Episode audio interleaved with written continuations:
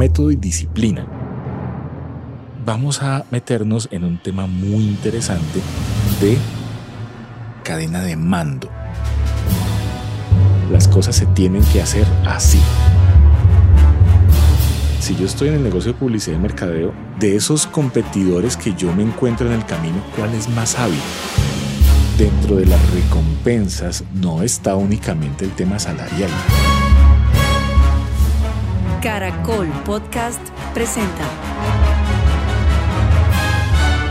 El arte de la guerra publicitaria con el profesor Lobsang Salguero. Hola, buenos días, buenas tardes, buenas noches. Mi nombre es Lobsan Salguero y este es El Arte de la Guerra Publicitaria, un podcast de Caracol. En este podcast estamos hablando de un libro fabuloso que se llama El Arte de la Guerra, escrito en el siglo V, más o menos. Les digo más o menos porque, pues, con todo esto de eh, el calendario gregoriano y todos esos cambios políticos religiosos que afectan nuestra forma de entender el mundo, pues uno no sabe exactamente cuándo escribieron el libro, pero dicen que es más o menos siglo V antes de Cristo, o sea que un mm, poco más, un poco menos estamos hablando de 25 siglos, una cosa así. Y en, este libro Sun Tzu, que es un gran director militar de la época, él escribe un libro para poder transmitir su conocimiento a las generaciones que vienen sobre cosas que él fue entendiendo en la medida en que fue caminando por el arte de la guerra. Pero en este podcast pues no hablamos de guerra, hablamos de publicidad, mercadeo, emprendimiento, negocios, gerencia estratégica y cositas que pasan por ahí en la mitad de todos esos temas. Entonces, ¿de qué hablamos en este podcast? Pues muy sencillo, cogemos algunos elementos del arte de la guerra y los convertimos en herramientas desde la publicidad, mercadeo, diseño, bla, bla, todas estas cosas que son tan chéveres para que a usted le sirva. El objetivo es que a usted le sirva. Si usted tiene un negocio, si usted tiene una empresa, pues ya vamos en el episodio número 6. Episodio 6. La disciplina si usted tiene un negocio, una empresa o tiene un emprendimiento o es estudiante de mercadeo, publicidad, diseño, eh, no sé, gerencia o administración o cualquiera de esos temas, seguramente va a encontrar aquí, espero de todo corazón, va a encontrar aquí unas herramientas que le pueden servir para poder aclarar algunos conceptos. Entonces, por allá cuando arrancamos, en el primer episodio hablábamos de la diferencia de táctica y estrategia. Luego hablamos de, del tiempo, hablamos de como lo más filosófico que era la doctrina y hemos ido caminando eh, por otros temas. Entonces, si a usted le gusta este, este tema, pues chévere, devuelva. Si aterrizó eh, puntualmente en este episodio, pues bienvenido, bienvenida y, qué chévere que esté por aquí, pero pues devuélvase. Devuélvase un poquito, devuélvase un poquito para que pueda tener todo el contexto. Le va a funcionar y le va a permitir que las cosas fluyan en su empresa o en su emprendimiento o en su proyecto de vida. Porque pues finalmente eso es un proyecto de vida le quiero contar que lo estamos emitiendo este podcast desde Cali, es un podcast de Caracol. Y pues resulta que ya hemos venido hablando de varios factores, que son cinco factores que nos plantea Sun Tzu como fundamentales para hablar del arte de la guerra, que son la doctrina, es como primero. Luego nos habla de el tiempo, pero cuando hablan ellos del tiempo hablan de heaven, del cielo, ¿Por qué hago la referencia a inglés? Porque estamos trabajando con una traducción inicial que se hizo a inglés. Como entenderán, después de 25 siglos, mucha gente le ha metido mano a este libro. Entonces, pues yo estoy trabajando con una, una traducción original que es como la más cercana. Y a partir de eso, lo que hemos ido es construyendo una cantidad, pues, como de conceptos y chéveres. El siguiente factor que trabajamos fue la tierra, que lo llamamos como terreno o territorio. Y en el episodio anterior hablábamos del comandante. Y hoy vamos a meternos en un tema muy interesante que es el quinto factor. Yo creo que este factor reúne una cantidad de cosas que nos pueden así como volar la cabeza con todas las cosas que podemos hacer dentro de una compañía. Entonces aquí estamos hablando de un factor que se llama método y disciplina.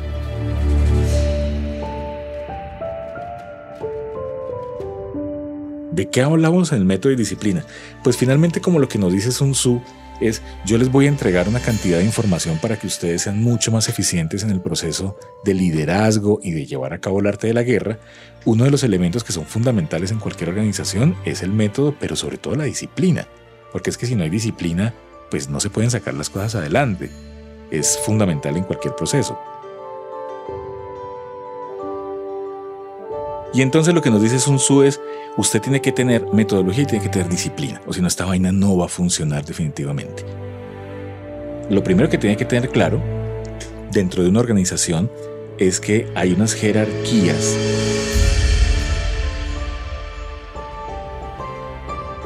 y que hay una cadena de mando.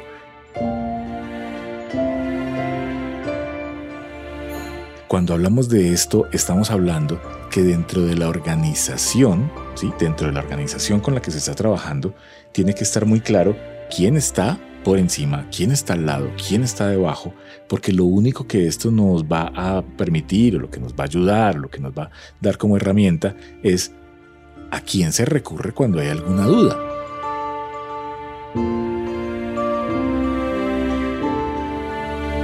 cuando hay alguna cosa que tengamos que solucionar? ¿A quién recurro? Si la cadena de mando o la jerarquía no está clara, pues yo no sé con quién puedo hablar cuando tenga alguna duda. Y yo no sé exactamente la organización dónde estoy ubicado y de qué dependo. Entonces uno encuentra, por ejemplo, no sé, eh, empresas que tienen el área de mercadeo por allá colgando de lo administrativo, pero también lo tienen al lado del contable y entonces el de mercadeo le toca hablar con el contable para poder tomar decisiones.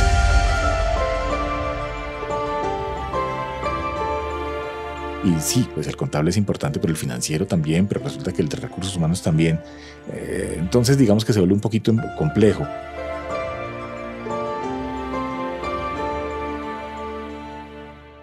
Finalmente la gente de mercadeo o de publicidad no sabe de quién depende, no sabe a quién tiene que recurrir.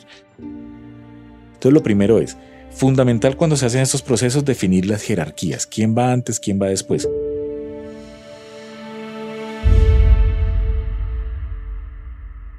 Y ahorita que nos metamos un poco más de cabeza en el tema de las jerarquías, pues nos vamos a dar cuenta que en ese tema hay unos elementos que son importantes en el crecimiento de las personas, ¿ok?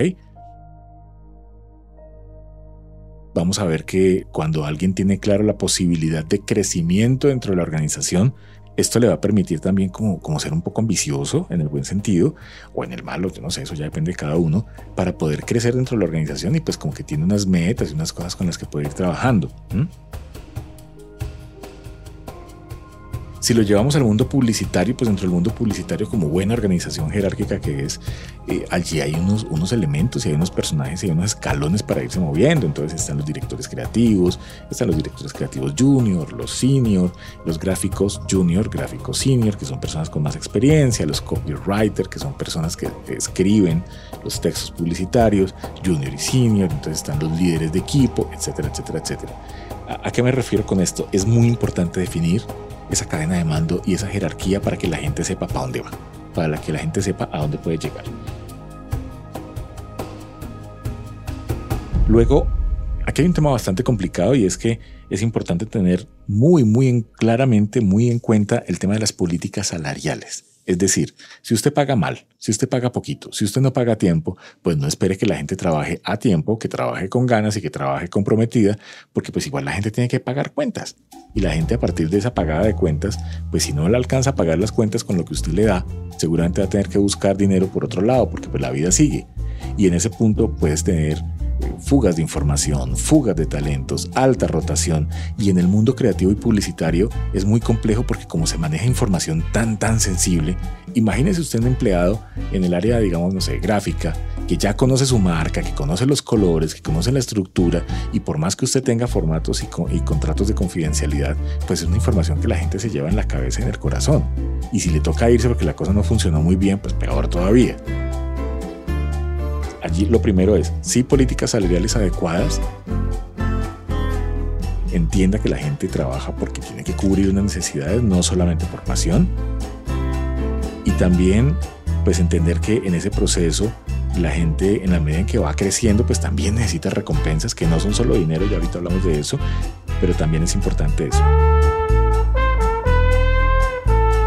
Eso hace parte de la metodología, eso hace parte de la forma, eso hace parte de la disciplina, eso hace parte de, digamos, la estructura para que la gente sepa qué atenerse, ¿ok?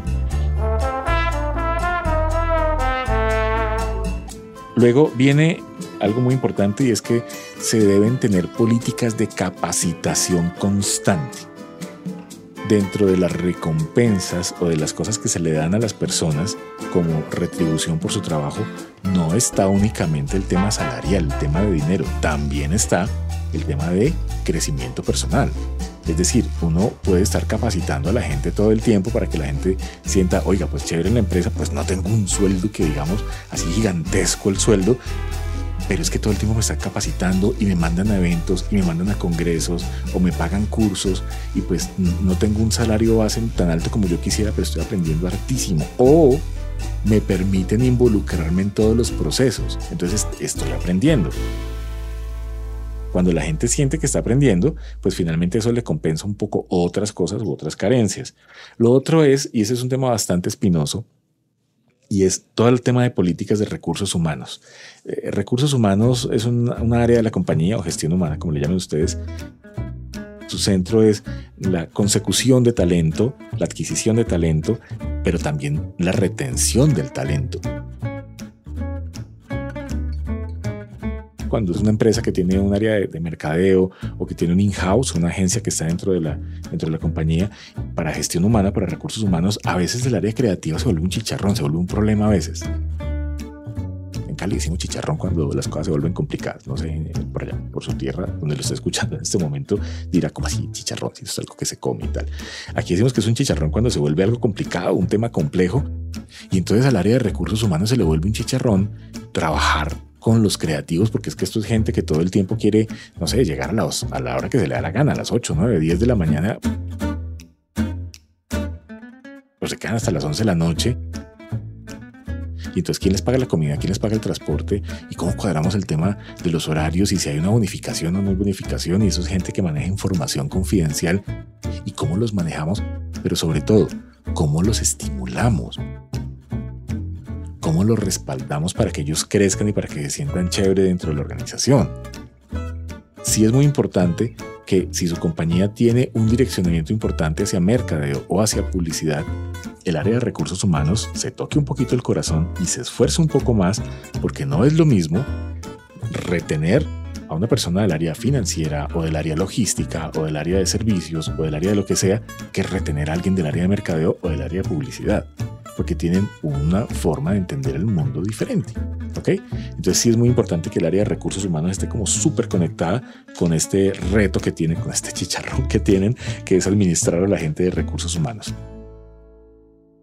Ahora, dentro de la metodología y de la disciplina, es muy importante que uno como director o como gerente o como comandante, pues como lo plantea Sun Tzu, entienda que finalmente la disciplina es una cosa que hay que tener si se plantean horarios de entregas de material, vamos a entregar el diseño o la propuesta o el arte o lo que sea, eh, o la campaña el lunes a las 3 de la tarde. Es el lunes a las 3 de la tarde. No es a las 4.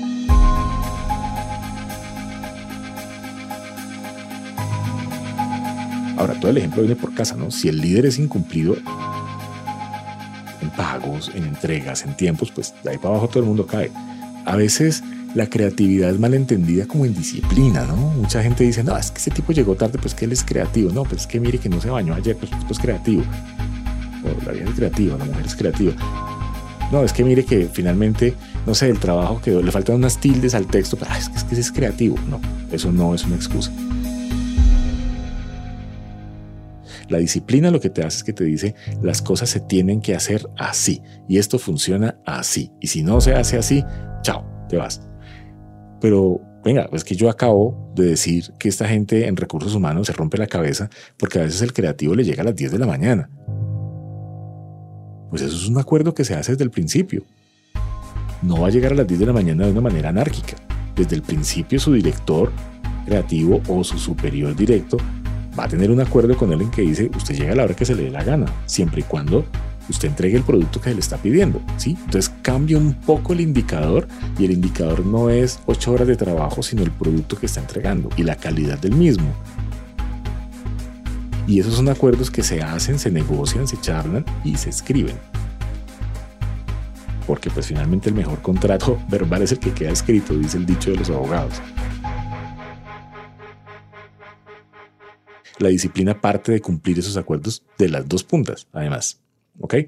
Ahora, saliendo un poco de los factores, de los cinco factores que nos plantea Sun Tzu, yo quisiera que miráramos un poco el análisis de competencia, porque es que finalmente cuando yo estoy analizando mi competencia, mis competidores, yo tengo que entender que esa es la mejor manera para uno saber cómo moverse, ¿sí?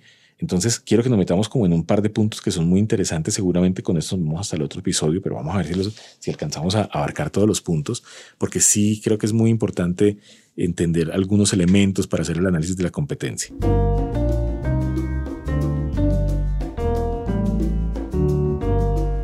Ojo, si yo estoy en el negocio de publicidad y mercadeo, yo tengo dos niveles de competencia. Mi primer competencia es el otro equipo de publicidad y mercadeo de la compañía que está ahí al lado, ¿no? De quien vende un producto similar al mío o complementario. Esa es mi primera competencia. De pronto mi otra competencia está al interior de la compañía, porque está uno allí como peleándose los márgenes de ventas o los, volúmenes de ventas con otros productos. ¿Por qué no? Pero la otra competencia que tengo que tener clara es la competencia en la mente de los consumidores. Esa competencia es la más complicada. Cuando yo voy a analizar mi competidor o mi competencia, lo primero que tengo que mirar es cómo es su liderazgo. ¿Cómo es el liderazgo de mi competencia? Adentro. ¿Cómo funcionan? ¿Qué les gusta? ¿Cómo los tienen enamorados? Yo tengo que mirar de esos competidores míos qué tipo de liderazgo tienen, que recuerdan que por allá habíamos hablado de los tipos de liderazgo, de los tipos de líderes, pues que también tienen que ver con lo mismo, que habíamos dicho que había unos líderes que eran más carismáticos, otros que eran más liberales.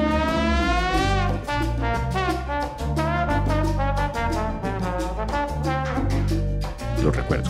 Tipos de liderazgo, natural, autoritario, carismático, participativo, liberal, transformacional y burocrático. Esos eran los tipos de líderes. Entonces yo lo primero que tengo que hacer es mirar ese líder que está al otro lado, quién es, cómo funciona. Y a partir de ese tipo de liderazgo, pues yo ya me comienzo a hacer un mapa de qué es lo que está pasando allá y pues cuando veo sus fortalezas también encuentro las debilidades, porque finalmente una cosa es la otra cara de la moneda, ¿no? ¿Ok? Entonces, ¿cómo es su liderazgo?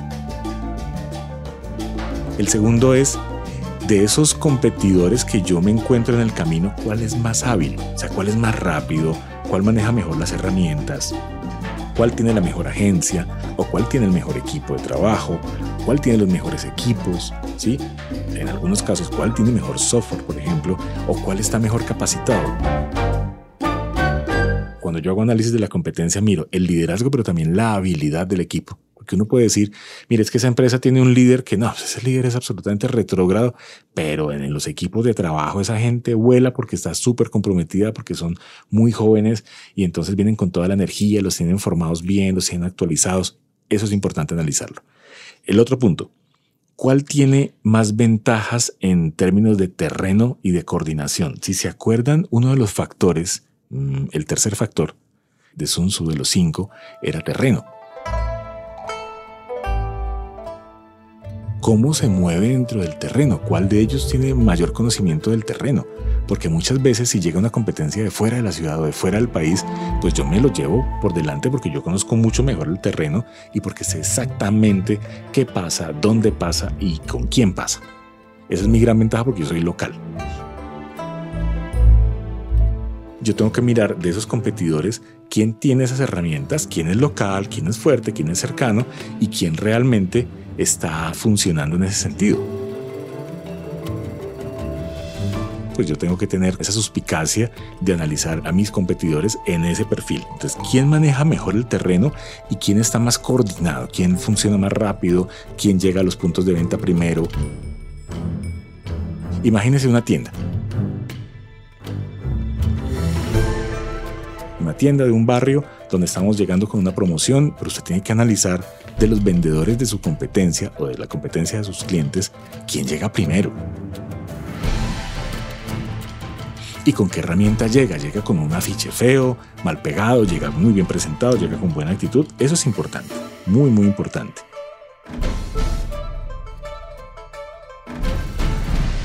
la otra cosa que se tiene que tener en cuenta cuando analizamos competencia, ¿cuál tiene el equipo más fuerte en lo físico? Digamos que es el análisis que haces un su, pero también en, lo moral, ¿no? Que, que estén con buen ánimo, que estén bien estimulados por parte de su área de recursos humanos o de sus directivos. Es importante ver eso. Porque cuando el otro equipo es numeroso o tiene muy buenas herramientas, pero uno ve que todo el tiempo hay rotación alta, o uno ve que todo el tiempo se van los gráficos o los vendedores, uno dice, oiga, ahí está pasando algo. ¿Qué es lo que está pasando? O tienen malos salarios o los tratan muy mal. Porque también hay empresas que pagan mucho dinero y tratan a la gente súper mal. Así como también hay gente que paga poco, pero tiene a la gente súper motivada y los tiene al día con todas las cosas. Entonces yo tengo que hacer ese análisis desde afuera.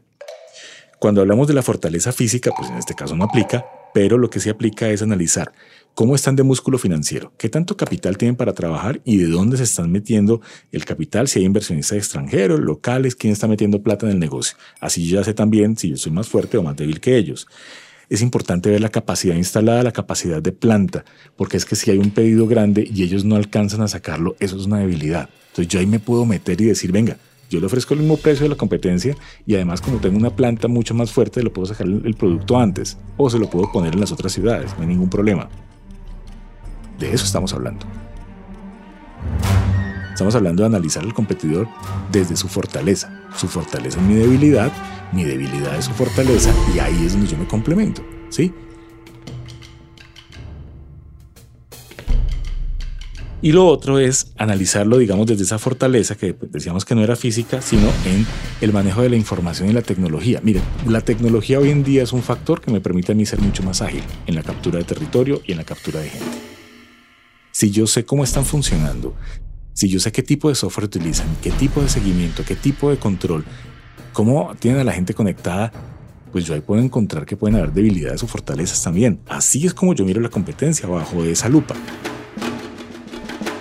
Eso era lo que va pasando en este episodio, que es el episodio número 6, en el cual estamos finalizando los cinco factores, hablamos de método y disciplina y como plus estamos hablando de la manera como analizamos la competencia. Seguramente en el otro episodio vamos a terminar de hablar de el análisis de la competencia porque hay un punto muy importante aquí que es el contrato psicológico. ¿Cómo afecta el contrato psicológico el arte de la guerra publicitaria? Pilas con eso. Si usted siente que este podcast le puede servir a alguien que tenga un negocio, que esté emprendiendo, que esté estudiando publicidad y mercadeo, que le guste este negocio, que le guste este tema, compártaselo. Dos toquecitos en la pantalla y ya está el podcast en el equipo o en el computador de su amigo, de su amiga. Y pues nada, esto es el arte de la guerra publicitaria, un podcast de Caracol. Nos seguimos escuchando. Mi nombre es Lobsan Salguero y hoy estamos grabando y emitiendo desde Cali, en el suroccidente colombiano. ¿Listo? Chao. Caracol Podcast. Encuéntranos en Instagram como arroba caracolpodcast y envíanos tu mensaje.